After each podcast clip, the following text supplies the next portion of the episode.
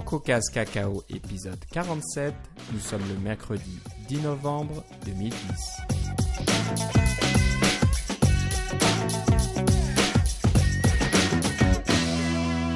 Bonjour et bienvenue dans ce nouvel épisode de CocoCast Cacao. Euh, comme à l'habitude, Philippe Casgrain est avec moi. Comment ça va Philippe? Ah, ça va très bien. Et toi, Philippe? Ça va très bien. On a pris Euh, un petit congé la semaine dernière. Ouais, alors désolé, on... tu étais en déplacement, donc on n'a pas pu faire l'enregistrement euh, comme d'habitude, donc on est en retard d'une petite semaine. Mais comme on vous avait euh, euh, préparé deux épisodes, l'un à, la- suite de l'autre, hein, en deux semaines d'affilée juste avant, je pense qu'on vous avait donné de quoi écouter et des, choses à apprendre ou à... Ou, comment dire Je perds mes mots, bien sûr. Ou ben on, on avait débattu de quelques sujets déjà, donc euh, on est de retour. Ne vous inquiétez pas, on n'est pas parti. Et euh, bah, on a quelques sujets euh, intéressants, donc euh, on n'a pas une. Ça, ça, ça va pas être peut-être aussi dense que ça l'a été là lors de- des annonces de macOS 10, Lyon et toutes ces choses-là. Mais on a quand même quelques sujets intéressants euh, à vous faire partager aujourd'hui. Et quelques nouveautés, y compris Et des que- trucs tout chauds. Des trucs tout chauds qui vont intéresser euh, certains d'entre vous, euh, je suis sûr. On va d'abord commencer par des petites nouveautés euh, de notre côté, dans notre petit monde de développeurs d'applications. Alors Philippe, tu voulais juste nous dire que tu as un changement de nom dans, dans ta dernière application. Ben oui. Pour ceux qui sont dans la région et qui prennent le bus dans la région de Gatineau. Côté Québec, euh, ton application qui s'appelait STO Mobile s'appelle maintenant STO Synchro. Oui. Que s'est-il que s'est-il passé? Ben, on, on- vous en rappelez peut-être, il y a, il y a quelques mois, euh, au mois de, de janvier, on vous disait euh, si vous, si vous, vous pouvez réserver votre, votre nom sur le App Store en, en- en remplissant tous les formulaires et puis euh, à la fin dites, dire euh, oui, je vais mettre à jour ma, mon, fichier binaire euh, plus tard, je vais mettre mon application à jour plus tard. Et puis ça, effectivement, ça, ça semblait réserver votre nom. Ben, C'est ce que j'avais fait au mois de janvier pour STO Mobile. Et entre-temps, au mois d'avril, il y a quelqu'un qui a publié une application qui s'appelle STO Mobile. Alors bon, ils auraient pas dû avoir le droit de le faire, mais ça a été fait. Et là, moi, j'ai sorti mon application STO Mobile euh, le mois dernier. Et puis, évidemment, il se retrouve maintenant, le store, il y a deux applications STO mobile. La personne s'est plaint à Apple. Le département légal de Apple m'a écrit un email en disant il faut que vous changiez le nom, sinon on va vous retirer votre application. Alors, longue histoire courte, j'ai décidé, comme j'avais pas vraiment lancé officiellement mon application, je l'avais juste sorti sur l'Apple Store, de l'appeler STO Synchro. Bon, la plupart des applications de- de- d'autobus s'appellent blablabla mobile, alors ça m'embêtait un peu, mais ça m'embêtait pas tellement parce qu'il y a des précédents. Euh, la société de transport de Laval s'appelle STL Synchro et des choses comme ça. Et puis Synchro, ça voulait bien dire aussi, euh, je m'attends à ce que mes horaires continuent d'être synchronisés avec ceux de la STO, alors que l'application actuelle STO mobile euh, sur le store de, de, de l'autre personne, mais elle n'est pas à jour. Elle n'a pas été mise à jour depuis le mois de mars de l'année dernière. Alors, euh, c'est pas. euh, Donc ouais, c'est pratique là de, Ouais, de c'est suivre ça. les horaires des bus si on a des, des horaires qui sont complètement. euh, C'est ça. Alors, euh, elle s'appelle, elle s'appelle donc euh, STO Synchro maintenant. Euh, c'est un peu une, euh, c'est un peu un problème du App Store puis euh, tout ça. Puis bon, dans mon cas, j'ai pas eu de, de grosses pertes parce que j'ai pas fait le lancement officiel encore. Mais euh, ceci dit, j'ai j'ai trouvé ça quand même un peu rigolo que c'est lui qui se retourne contre moi. Hey, il a pas le droit de mettre son application. Alors qu'en fait, moi, j'aurais pu dire, euh, bon, moi, j'ai, euh, j'avais le nom avant lui, mais bon, ça me tentait pas. Ça me tentait d'être un, un- un bon, euh, un, un bon, gars- un bon gars. puis Ça se retourne, ça, ça finit toujours par se retourner contre nous quand on fait des mauvais trucs. Alors, ouais, un bon citoyen, gentleman c'est ça, voilà. de l'App Store. Voilà, alors si vous l'avez acheté que ça- que ça- pendant que ça s'appelait STO Mobile, normalement ça devrait s'appeler STO Synchro automatiquement. Vous devriez avoir la nouvelle version sans payer, euh, sans avoir rien à payer. C'est ce que Apple m'a affirmé. Si jamais vous m'écoutez et que ça- ce n'est pas ça qui s'est passé, s'il vous plaît, écrivez-nous euh, directement euh, à mon adresse de support. Là, c'est support à casgrain.com. Et puis euh, je, je vais essayer de, de régler ça avec vous. Ouais, il y aura pas de problème. Eh non, c'est ça. Voilà, donc ça c'était euh, une nouveauté dans notre petit coin. Euh, là, il y a une autre nouveauté euh, dans le grand coin côté d'Apple, la sortie de macOS 10.6.5 aujourd'hui. C'est tout chaud, tout nouveau. Alors il y en a, il y a tout un tas de corrections là-dedans, mais je crois Philippe qu'il y a des choses intéressantes côté graphisme. Est-ce Oui. que je me trompe? Non, tu te trompes pas. C'est quelque chose qu'on attendait depuis un certain temps. Euh, il y a eu des, euh, il y a eu des, euh, des, des, correctifs graphiques qui ont été appliqués dans la 10.6.3 qui ont vraiment augmenté les performances de, de des graphiques en OpenGL sur, sous macOS 10 avec 10.6.3 et puis ces trucs-là ont comme disparu dans la 10.6.4. Il y a eu des régressions dans la 10.6.4 au point que des, il y avait des gens comme euh, Valve, ceux qui font euh, euh, Steam et puis qui font les, logiciels comme Portal et Half-Life, etc., qui disaient aux gens ne passez pas en 10.6.4. Il y a des il y a des, des, des, problèmes avec la 10.6.4. Il ne faut pas que vous la que vous l'installiez. Mais tous ces trucs-là sont résolus, et même plus dans la 10.6.5. Euh, beaucoup de, performances graphiques euh, améliorées. Et puis, euh, bon, chez Transgaming, on avait des nouveaux jeux qui s'en venaient, puis on disait Ah, est-ce qu'on va réussir à sortir nos jeux avant que la 10.6.5 sorte pour qu'on puisse dire il faut installer 10.6.5 Eh bien, c'est fait. Alors, les prochains jeux qu'on va sortir, ouf, il va avoir une bien meilleure performance. Voilà, donc c'est une mise à jour à ne pas louper. Hein. C'est, on vous la conseille fortement. Oui. Installez-la, même si vous n'êtes pas joueur. De toute façon, c'est toujours une, bah, en général, hein, une bonne, une bonne chose que de se mettre à jour. Oui, les, les, régressions telles qu'on l'avait vu dans la 10.6.4 sont plutôt rares. Là, mais ils ont pris leur temps avec la 10.6.5, mais euh, euh, je pense qu'ils ont beaucoup communiqué avec les, euh, les, les différents gens qui avaient été affectés par les les régressions de la 10.6.4 pour s'assurer de bien faire les choses. Je pense que c'est ça qui s'est passé et puis c'est euh, c'est à l'avantage de tous.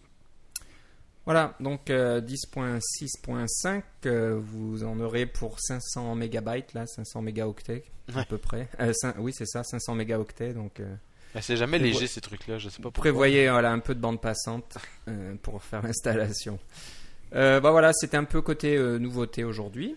Euh, bon, si on a oublié quelque chose, vous nous le direz euh, dans les, dans, dans, dans, nos, dans les emails ou euh, sur Twitter, mais je pense que. Oh non, il y a, a d'autres choses dans la 10.6.5, mais c'est celle-là que je voulais souligner parce que personnellement, c'est celle qui m'affecte au quotidien. Voilà. Alors, côté développeur, je pense que depuis qu'on s'est parlé la dernière fois, la 4.2 de iOS est passée en Gold Master. oui, c'est vrai. La semaine dernière. Alors, on, s'attend à ce que la 4.2 sorte euh, d'un jour à l'autre. Cette, semaine, on parle de vendredi, donc euh, ça devrait probablement sortir vendredi. Donc, si vous êtes développeur, vous avez certainement déjà installé la, version Goldmaster. Euh, si je ne, dis pas de bêtises, je crois que la 4.1 Goldmaster, au niveau de, version, n'avait pas changé par rapport à la version finale grand public. Mm. Donc croisons les doigts, en général c'est le cas, à moins qu'il y ait eu un, gros problème, un gros bug qui a obligé Apple à refaire une, une compilation euh, supplémentaire. Euh, il y a de fortes chances que la Goldmaster que vous avez déjà installée euh, ne sera la bonne version, vous n'aurez pas réinstallé encore une autre version. Est-ce que je t'avais dit que j'avais, repassé mon, mon, mon iPad en 3.2 tu en avais parlé sur Twitter, je, pense oui, tu as eu des soucis avec la 4.2, mais c'était pas la Goldmaster, c'était la, la bêta 3 ou quelque chose comme ça. Il y avait certains programmes qui plantaient un peu plus régulièrement, puis en fait, j'aimais pas la façon dont ça fonctionnait. Je suis un, vieux rétrograde, là, mais le, multitâche, là, j'étais pas capable. Ça. Moi, je voulais que quand l'application est quittée, elle est quittée. Puis sur mon iPod Touch, qui est un vieux iPod Touch de deuxième génération, j'ai la 4.1, puis je vais, je vais mettre la 4.2 dessus. Mais quand je quitte un programme, je quitte un programme. C'est fini. Et puis, j'aimais bien cette fonctionnalité de, iOS, plutôt qu'il y a toujours des trucs en arrière-plan ou euh, changer de programme, tu double touches, puis là, tu peux glisser sur l'un sur l'autre. Ah, je trouvais ça fatigant. ça, ça, m'intéresse. Et en plus, euh, mon, mon, mon, interrupteur euh, euh, sur le côté, c'est vraiment pour l'orientation du iPad pour la verrouiller. c'est pas pour l'empêcher de sonner la nuit. ouais. Ouais, c'est vrai que c'est un, peu bizarre d'avoir changé ça, mais bon, je pense que tu n'auras pas trop le choix bientôt. Il faudra passer en 4.2. Ah non, j'ai toujours le choix de pas le faire, mais enfin. Ouais, jusqu'à un certain. Je vais être un vieux réactionnaire. Ouais, Mais, ah, puis l'autre chose que j'ai remarqué aussi, c'est que mon iPad est. il y a peut-être juste de la psychologie là-dedans, mais je trouve qu'il est, plus rapide en 3.2.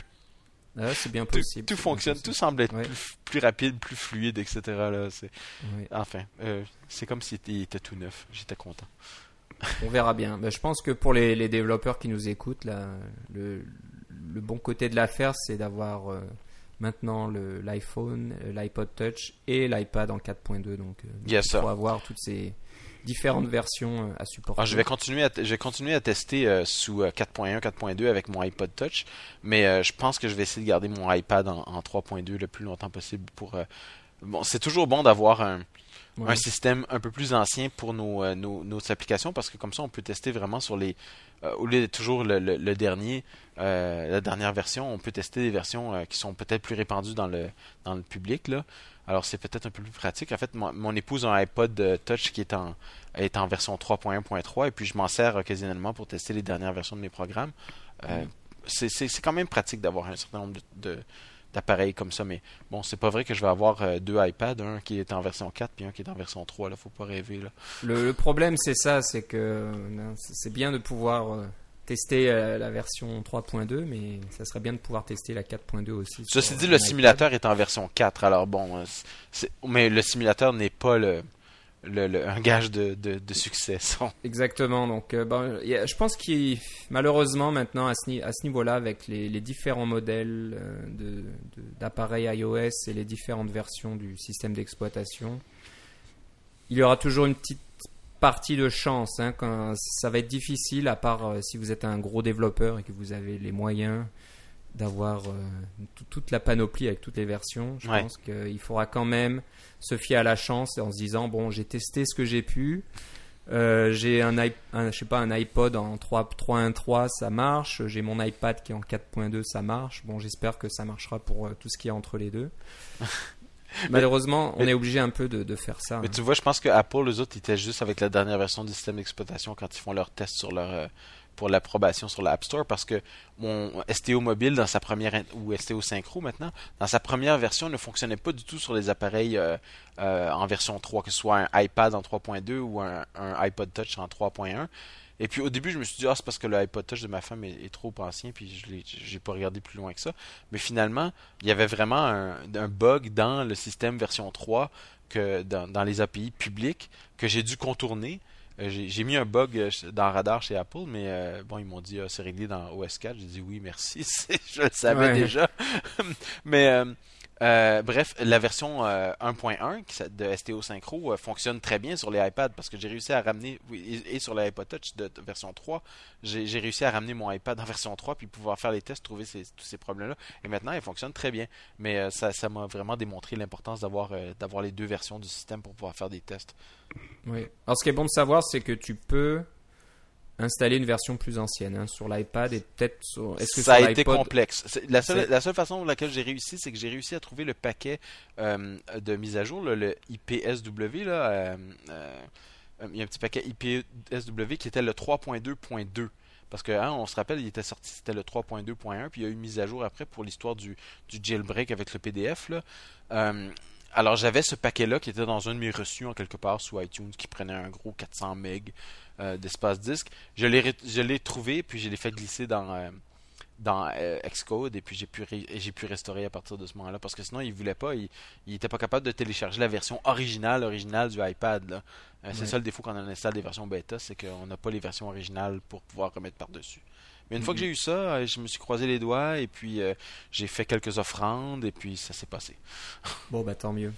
Voilà, bah tu vas pouvoir profiter de ta 3.2 encore un peu plus longtemps. Ouais, c'est ça.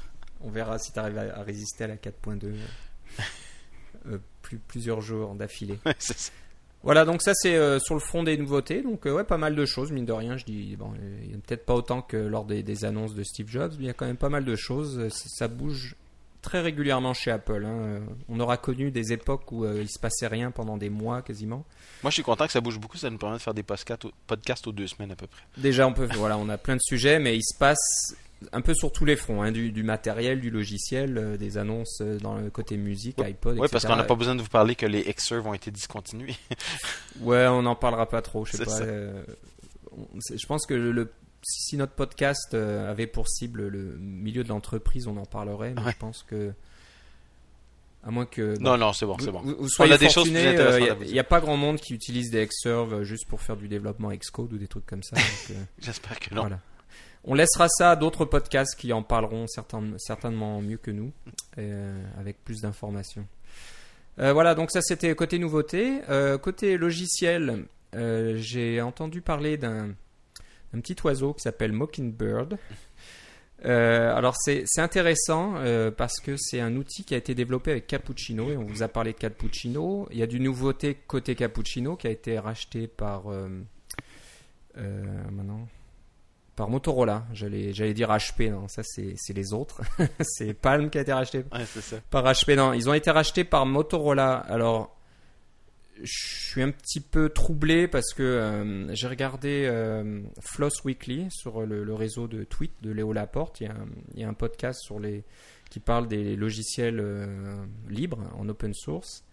Et ils ont fait l'interview d'un, d'un des développeurs de Cappuccino qui disait oui, oui, on a été racheté, mais apparemment il avait l'air de dire que Cappuccino continue quand même, que les développeurs d'origine seraient peut-être moins impliqués, mais resteraient impliqués quand même. Alors je n'ai pas trop compris si le, l'environnement Cappuccino est maintenant la propriété de Motorola et puis euh, ils peuvent décider demain de, de, tout arrêter et puis de le faire disparaître, ou est-ce que ils ont racheté d'autres choses, d'autres technologies, ou plutôt euh, le savoir-faire des, des, fondateurs, là, des, développeurs, et que Cappuccino reste indépendant. C'est pas complètement clair là-dessus. Euh, alors, je dis pas de bêtises, Cappuccino, ça reste quand même un, un, produit commercial. Hein. Je crois que pour pouvoir développer des applications avec Cappuccino, l'environnement qui ressemble un petit peu. Euh, ben, en fait, c'est avec le LGPL, alors ça me surprendrait. Bah, je, je suis pas sûr. C'est Atlas qui est commercial. Oh, c'est Atlas, c'est Atlas. Atlas qui est leur, leur, équivalent de Interface Builder. Voilà, donc c'est peut-être Atlas qui est passé chez Motorola qu'on verra plus, euh, on verra pas d'aussitôt, j'en sais rien. Non, ah, d'accord. Donc Cappuccino peut-être est resté. Euh, euh, c'est ça, Cappuccino est en LGPL, alors tu peux pas décider de, de juste le, tu peux faire un fork, mais c'est un fork de, de, LGPL, alors à moins que, que, les développeurs décident de changer la licence, ton, ton, ton fork va rester en LGPL. Ok, ok. Donc voilà, c'est, je, savais bien que j'étais un petit peu confus quelque part. Donc c'est Atlas peut-être. On ne sait pas trop quel sera l'avenir d'Atlas. Ils en ont pas trop parlé. Enfin bref, pour en revenir à Mockingbird, c'est développé avec euh, Cappuccino et c'est un outil qui permet de faire du prototypage euh, en ligne, donc sur Internet, et de faire ça à plusieurs personnes. Donc euh, vous savez que une étape importante dans la construction et le développement d'une application, c'est de faire le prototypage, donc de, dire voilà à quoi vont ressembler les écrans, quelle va être l'interaction avec l'utilisateur, euh, comment vont s'enchaîner les différents écrans, les menus, etc. Donc euh, ils ont créé cette application là, cette compagnie euh, Mockingbird, et c'est très c'est très impressionnant. C'est c'est tout euh, glissé, euh, glissé, déposé. On peut dessiner l'écran vraiment en temps réel. Je l'ai pas, je l'ai pas testé parce que c'est pas gratuit. Il y a une version de démonstration, mais c'est quand même une solution payante. Euh, on essaye de vous parler de solutions gratuites ou open source, mais celle-là est payante. Mais je pensais que ça valait le coup d'en parler parce que le prototypage étant important et si vous travaillez euh, à distance avec euh, une équipe qui est euh, dispersée géographiquement, ça peut être intéressant de pouvoir faire des sessions de prototypage comme ça en ligne. Donc ils ont des, plans qui commencent à 9 dollars par mois jusqu'à un plan illimité de 85 dollars par mois, dollars US j'imagine. donc ça peut être intéressant, je vous invite juste à essayer la petite démonstration en ligne, vous verrez que c'est sympathique comme tout. Alors peut-être qu'ils feront un jour une version gratuite un peu plus limitée où on peut peut-être avoir un seul projet euh, actif à la fois, peut-être qu'un seul ou deux, collaborateurs. Je sais pas, ça serait peut-être une bonne idée pour eux. On, verra, ça, ça va dépendre du succès, j'imagine, de Mockingbird. Donc si, euh, si ça se vend bien, ils vont continuer à le vendre. Si ça se vend moyennement, ils vont peut-être faire une version gratuite. Bah, on leur souhaite du succès parce que c'est sympathique. Et puis, euh, vous savez que depuis longtemps, on, on suit, on s'intéresse à Cappuccino et Objective J, donc euh, on, espère que les solutions basées sur ces technologies fonctionnent bien. Oui.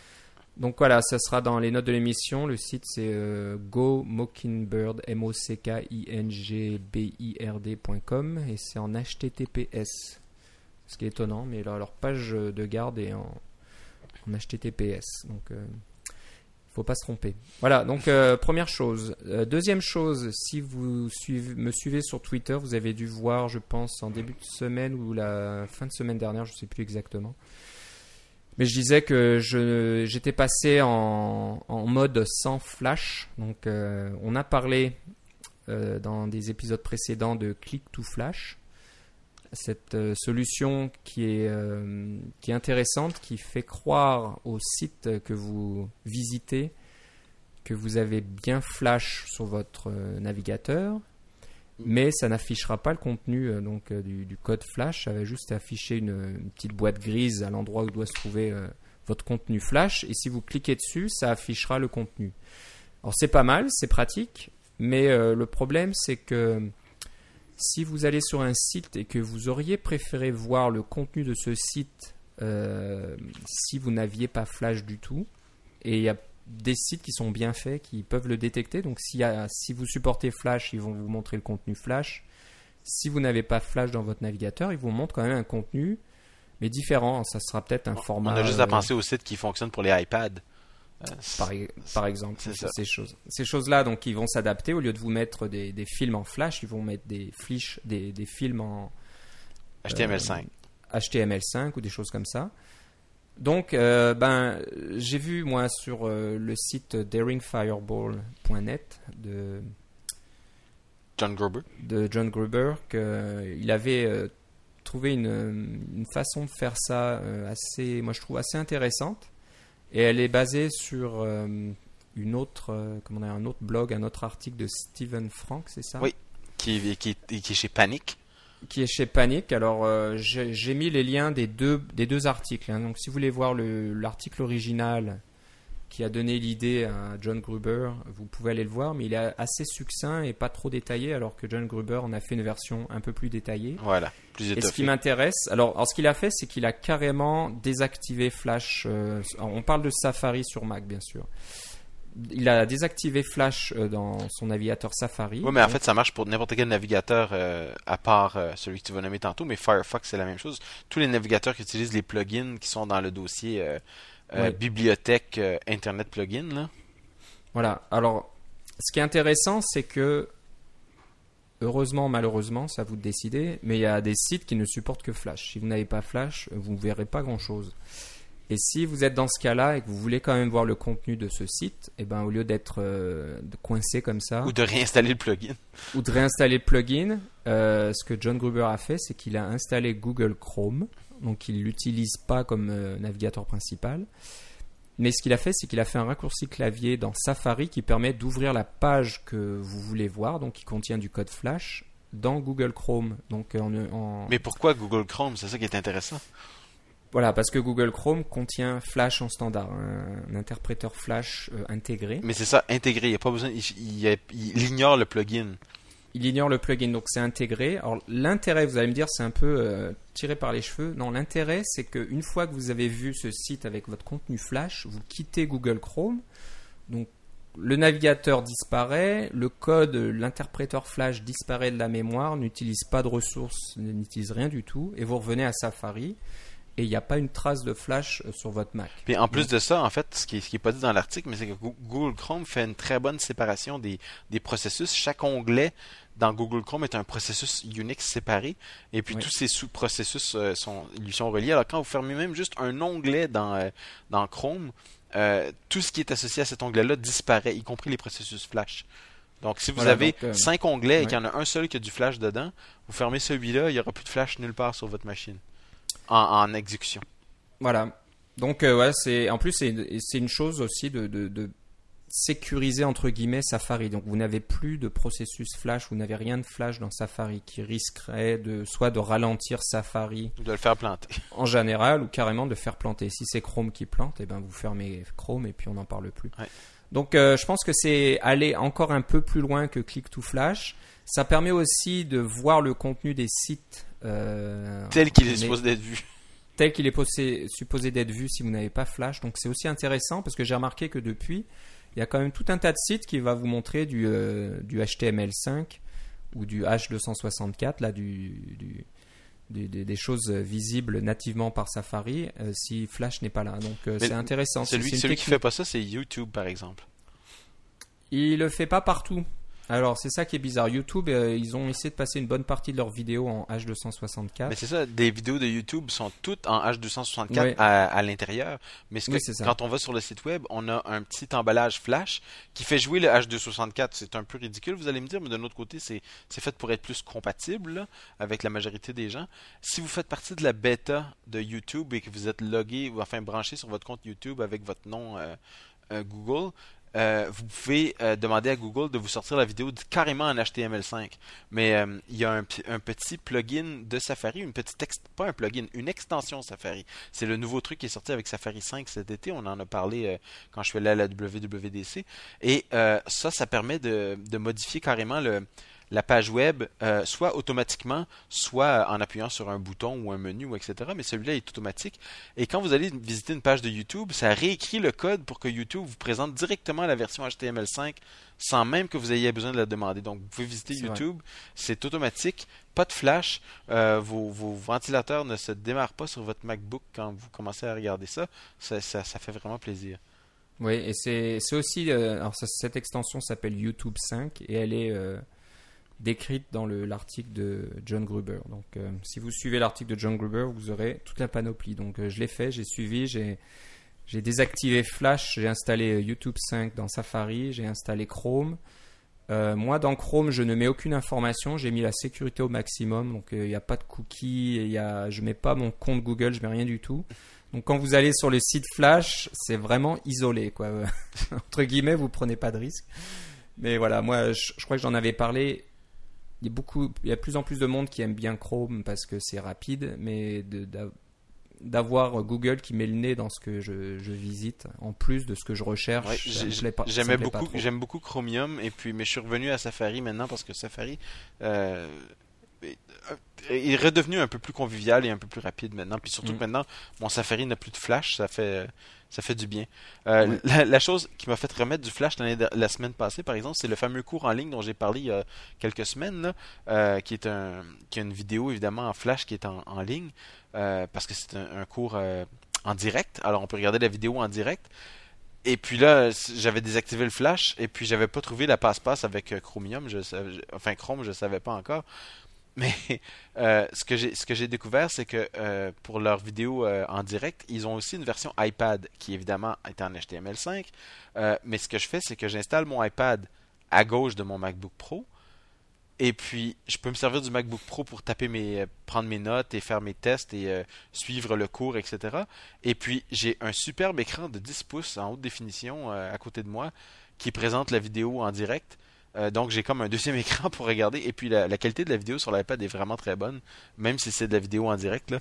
Alors euh, c'est ça mon, petit truc, j'ai même pas eu besoin d'utiliser Flash sur aucun de mes systèmes. Ça fait mm, très bien. Oui. Puis c'était un petit peu ironique d'ailleurs d'avoir installé Flash pour pouvoir écouter un cours sur le HTML5, mais enfin ça. Oui, c'est vrai. c'est réglé maintenant. Ok. Donc voilà, alors c'est, peut-être pas un, sujet euh, vraiment pour les développeurs, mais c'est assez intéressant. Hein. Comme vous passez beaucoup, beaucoup d'heures sur votre Mac, beaucoup d'heures en, ligne sur Internet. c'est ou peut-être que vous voulez simplement que votre batterie dure plus longtemps aussi, donc euh, ça a quand même un impact sur euh, ce que vous faites. T'as entendu parler, les nouveaux MacBook Air euh, n'ont pas Flash par défaut. On, peut l'installer bien sûr, mais le Flash n'est mm. pas installé par défaut. Ça faisait quelques, ça faisait quelques temps que Apple faisait du bruit que c'est ça qui allait se passer, surtout depuis la dernière fois où ils ont, ils ont mis une version de Flash qui était, qui avait un problème de sécurité parce que la version de Flash où ça a été réglé, il est sorti une semaine après, la, après Léopard, je pense, ou Snow Léopard, ou un truc dans le genre. Là. Euh, alors, c'est pas vraiment surprenant que ça arrive, mais il y a des, des, des, articles qui prétendent que le, le MacBook Air, euh, la batterie dure deux heures de moins quand on utilise Flash. Là peut-être un petit peu euh, sensationnaliste, mais c'est pas vraiment surprenant. Là. Une page en flash qui contient du flash qui fait rien, aucune animation, mais qui a juste du flash, ça bouffe déjà 30% de CPU sur mon ordinateur. Alors c'est vrai, c'est C'est clair que ça prend de la batterie. non, c'est sûr que c'est de plus en plus dur pour euh, nos amis d'Adobe, mais euh, c'est J'entendais aujourd'hui que Microsoft a fait un peu pareil. Hein. Ils ont décidé d'appuyer HTML5 officiellement alors qu'ils ont leur solution Silverlight qui est un peu du même acabit que Flash. Ouais, en fait, c'est plus comme Adobe Air, mais la différence, c'est sémantique, là, effectivement. C'est ça. Et je ne l'ai pas installé encore, je résiste. Euh, Silverlight, l'avantage, c'est que tu peux installer le plugin et le désinstaller, tout ça sans euh, redémarrer Safari. Bon, c'est déjà ça. Oui, c'est déjà euh, ça. Je pourrais peut-être le faire. Parce que j'essaye Netflix là depuis quelques jours. Et si tu veux regarder un film Netflix sur ton Mac, il faut installer Silverlight. Ah. C'était pas terrible sachant qu'il y a une application Netflix pour l'iPad et pour l'iPhone. Ça veut dire qu'ils ont du contenu qui peut jouer sans Silverlight, sans Flash. Qui est en H264 certainement. Certainement. Alors pourquoi ne pas offrir ce contenu-là euh, sur le Mac? Je ne comprends pas trop. Enfin bref. Donc j'ai pas encore regardé sur le Mac. Je n'installerai jamais Silverlight. J'essaie de tenir et je tiens. Ouais, Donc, mais avec un peu de Silverlight est en train de devenir euh, le langage presque uniquement pour Windows Phone 7. hein. Euh, c'est Oui. devenu, c'est presque un langage de niche maintenant. Alors, euh, un peu comme iOS est une certaine niche, si on veut, pour des appareils mobiles d'Apple, mais Silverlight est en train de se trouver une vocation, on va dire, euh, comme langage un peu niche pour, pour le- les téléphones mobiles. Je leur souhaite bien du, bien du plaisir. Ouais, Personnellement, ouais. pour l'avoir essayé, j'ai pas été très impressionné, mais bon, moi, je suis biaisé, alors j'ai pas besoin Ouais, de, de- j'ai pas besoin de me justifier. Et apparemment, sur le playbook de BlackBerry, là, ça va être euh, euh, Adobe Air, hein, c'est ça? Je crois qu'ils ont un environnement de développement basé sur Air. C'est donc, ça. Pareil, je sais pas trop. Adobe Air, c'est exactement la même chose que, que Silverlight en fait. C'est la version, c'est comme Flash là. C'est ce que c'est ce que Flash aurait dû être s'il avait été euh, implémenté correctement. Ouais.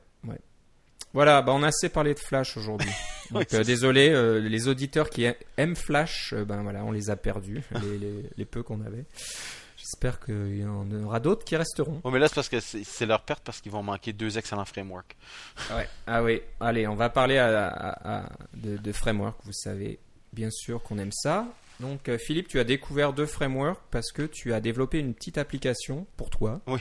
Peut-être que tu vas la, la rendre publique. que ça Définitivement, peut en fait, oui. Ça peut intéresser d'autres. Donc tu vas nous parler de, de ces deux frameworks. Alors on va commencer par KT Photo Browser. Oui.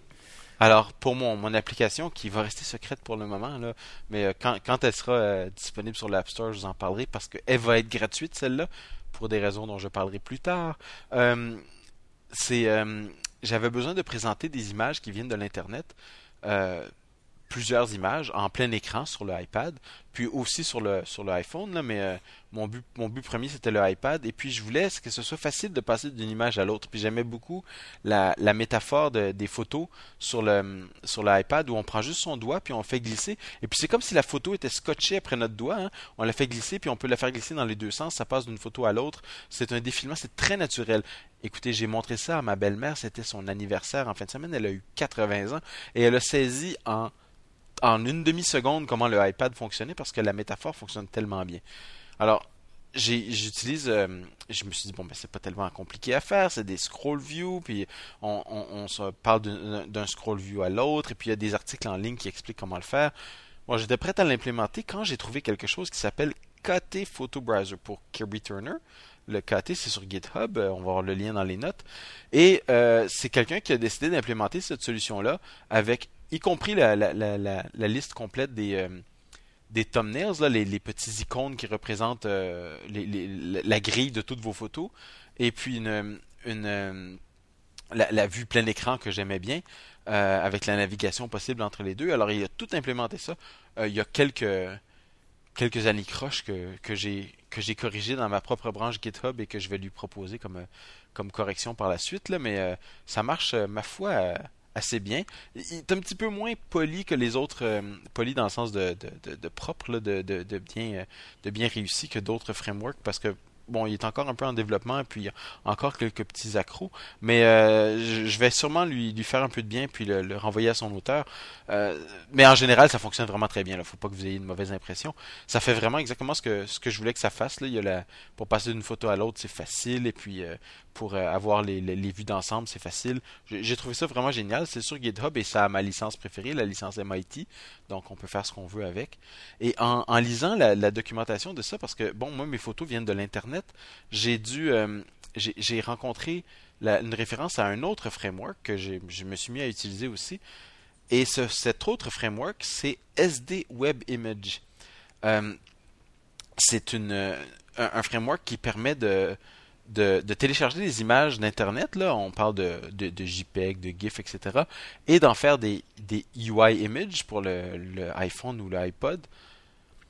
Euh, donc dans la, iOS, les, UI images.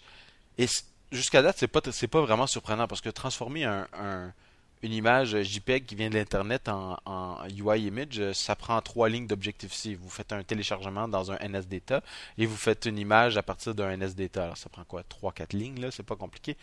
Mais ce que SD Web Image fait, qui est vraiment très bien, c'est qu'il garde une cache de tous ces trucs-là que vous avez téléchargés. Donc, si vous vous demandez une telle image une fois et vous redemandez la même image euh, cinq minutes après, il la télécharge pas sur Internet, il va la chercher dans sa cache.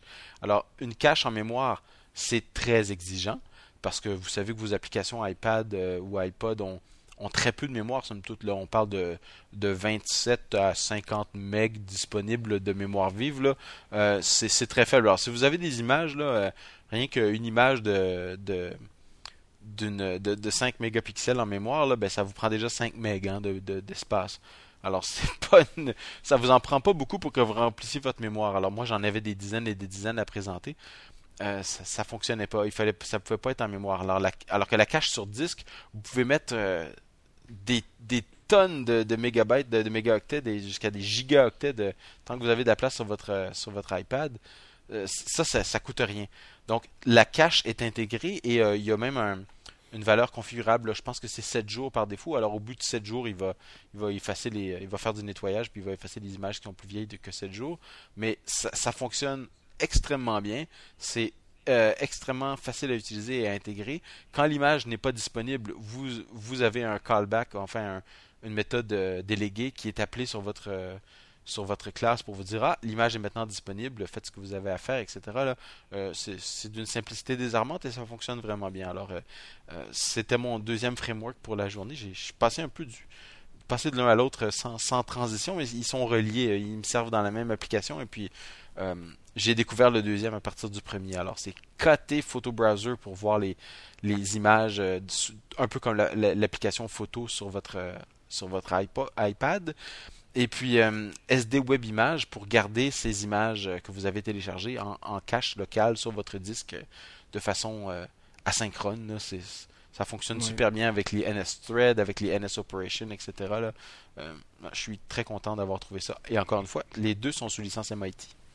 Très bien. Donc SD Web Image, je pense, c'est très pratique dans, dans le cas d'utilisation de, des UI Table View. Oui, aussi. Quand vous avez, par exemple, je sais pas, si vous voulez afficher du contenu Twitter et que vous voulez afficher la, petite photo des utilisateurs Twitter, c'est toujours bien d'avoir un, comment dire, des images qui se chargent de façon asynchrone. Donc au début, vous aurez une petite photo par défaut, un petit bonhomme grisé euh, sur, euh, sur un fond blanc, euh, vous disant bon la photo est pas encore là mais elle arrive. Et puis quand elle arrive, boum, elle va s'afficher. Donc je crois que c'est un des exemples hein, sur le oui, je pense aussi, oui. Sur le site GitHub, si vous regardez, il va vous donner un petit bout de code dans UI, UI euh, Table View. Donc euh, c'est l'idéal. Ça, c'est le genre de problème qu'on a souvent dès que vous voulez afficher du contenu qui vient d'un service web par exemple avec des images, vous ne voulez surtout pas faire attendre votre utilisateur. Oui, c'est ça, c'est, ce que j'ai trouvé vraiment chouette de, de KT Photo Browser aussi, c'est que il fonctionne, euh, c'est, l'installation est super simple. Tout ce qu'on a besoin de fournir, c'est on a besoin de fournir un data source. Alors si vous avez déjà utilisé des table view, vous savez ce que sont les data sources. C'est simplement un objet qui, quand on lui demande combien d'objets? Il répond un nombre et donne-moi l'objet 1, 2, 3, il répond avec cette, cette image-là, etc. Alors vous créez un data source pour vos images euh, qui dit combien vous avez d'images, etc. Et, voilà, euh, KT Photo Browser s'occupe du reste. C'est exactement les designs qu'on adore dans Coco. Euh, et qui sont, euh, qui sont utilisés à très bon escient dans ce, dans ce framework. Voilà. Donc, bah, ça va conclure notre épisode d'aujourd'hui. On avait quand même pas mal de choses à, discuter, mine de rien. Euh, si vous voulez nous écrire pour euh, nous donner euh, des, idées de discussion, des corrections si on s'est trompé, ou, des frameworks que vous voulez nous faire découvrir, n'hésitez pas. L'adresse courriel c'est cacaocast.gmail.com. Euh, si vous voulez avoir des informations sur euh, les applications qu'on développe ou euh, des, articles ou les autres podcasts de la série, vous pouvez aller sur cocoaminded.com, c o c o a m i n d e d.com. Et pour me suivre sur Twitter, moi c'est Philippe Guitard, G-U-I-T-A-R-D en un seul mot. Et toi Philippe? Et pour moi sur Twitter, c'est Philippe C, P-H-I-L-I-P-P-E-C. Voilà, Bon, bah c'est tout. Euh, on se reparle euh, ben, dans deux semaines. Normalement, on va essayer de s'y tenir cette fois-ci. que personne ne soit en voyage ou malade ou je ne sais rien, mais on, se débrouillera quand même. Eh, ça va être le mois de novembre. ça va être le mois de novembre aussi, ouais. Donc on n'a rien d'autre à faire. On est bien au chaud. On peut enregistrer des podcasts. pas de problème. Bah, je te remercie, Philippe. Et moi aussi, Philippe. On se reparle une prochaine fois. Bye bye. Salut.